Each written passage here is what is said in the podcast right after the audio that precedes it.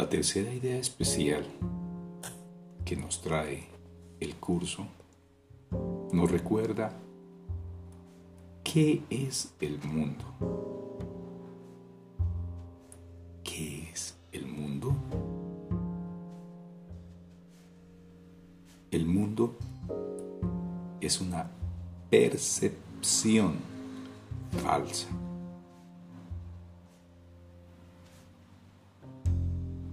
El mundo es una percepción falsa.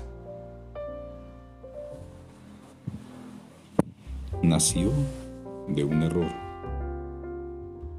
y no ha abandonado su fuente. Persistirá mientras se siga abrigando el pensamiento que le dio vida.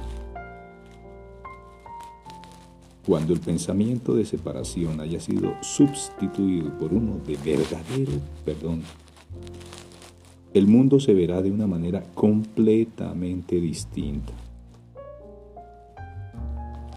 De una manera que conduce a la verdad en la que el mundo no puede sino desaparecer junto con todos sus errores.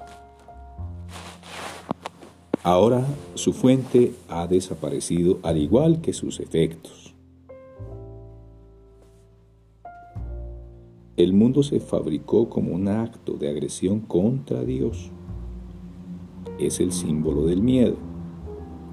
Mas, ¿qué es el miedo sino la ausencia de amor? ¿Qué es el miedo sino la ausencia de amor?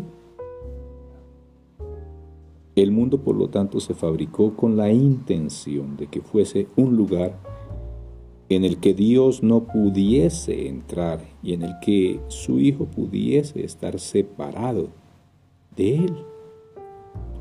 Esa fue la cuna de la percepción pues el conocimiento no podría haber sido la causa de pensamientos tan descabellados.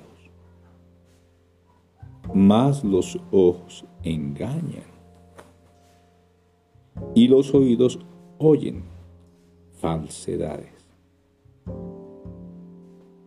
Y ahora es muy posible cometer errores porque se ha perdido la certeza.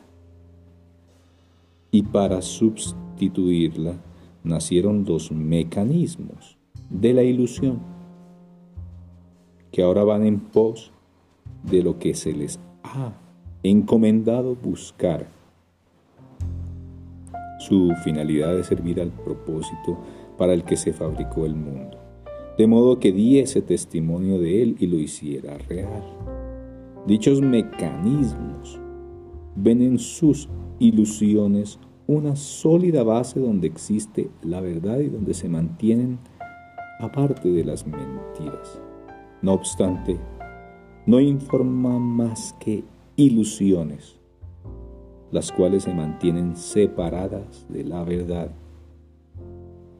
Del mismo modo en que el propósito de la vista fue alejarte de la verdad, puede asimismo tener otro propósito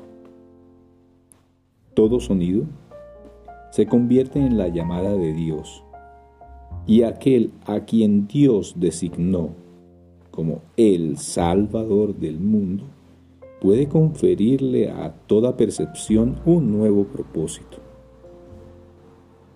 Sigue su luz y verás el mundo tal como Él lo ve.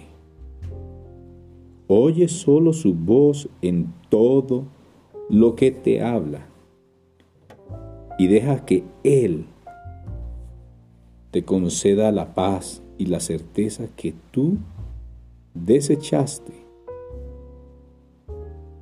pero que el cielo salvaguardó para ti en Él. No nos quedemos tranquilos hasta que el mundo se haya unido a nuestra nueva percepción.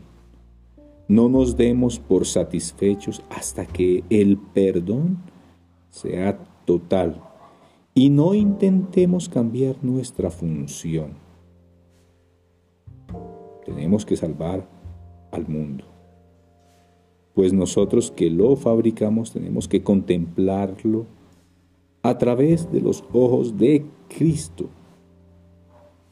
De modo que aquello que se concibió para que muriese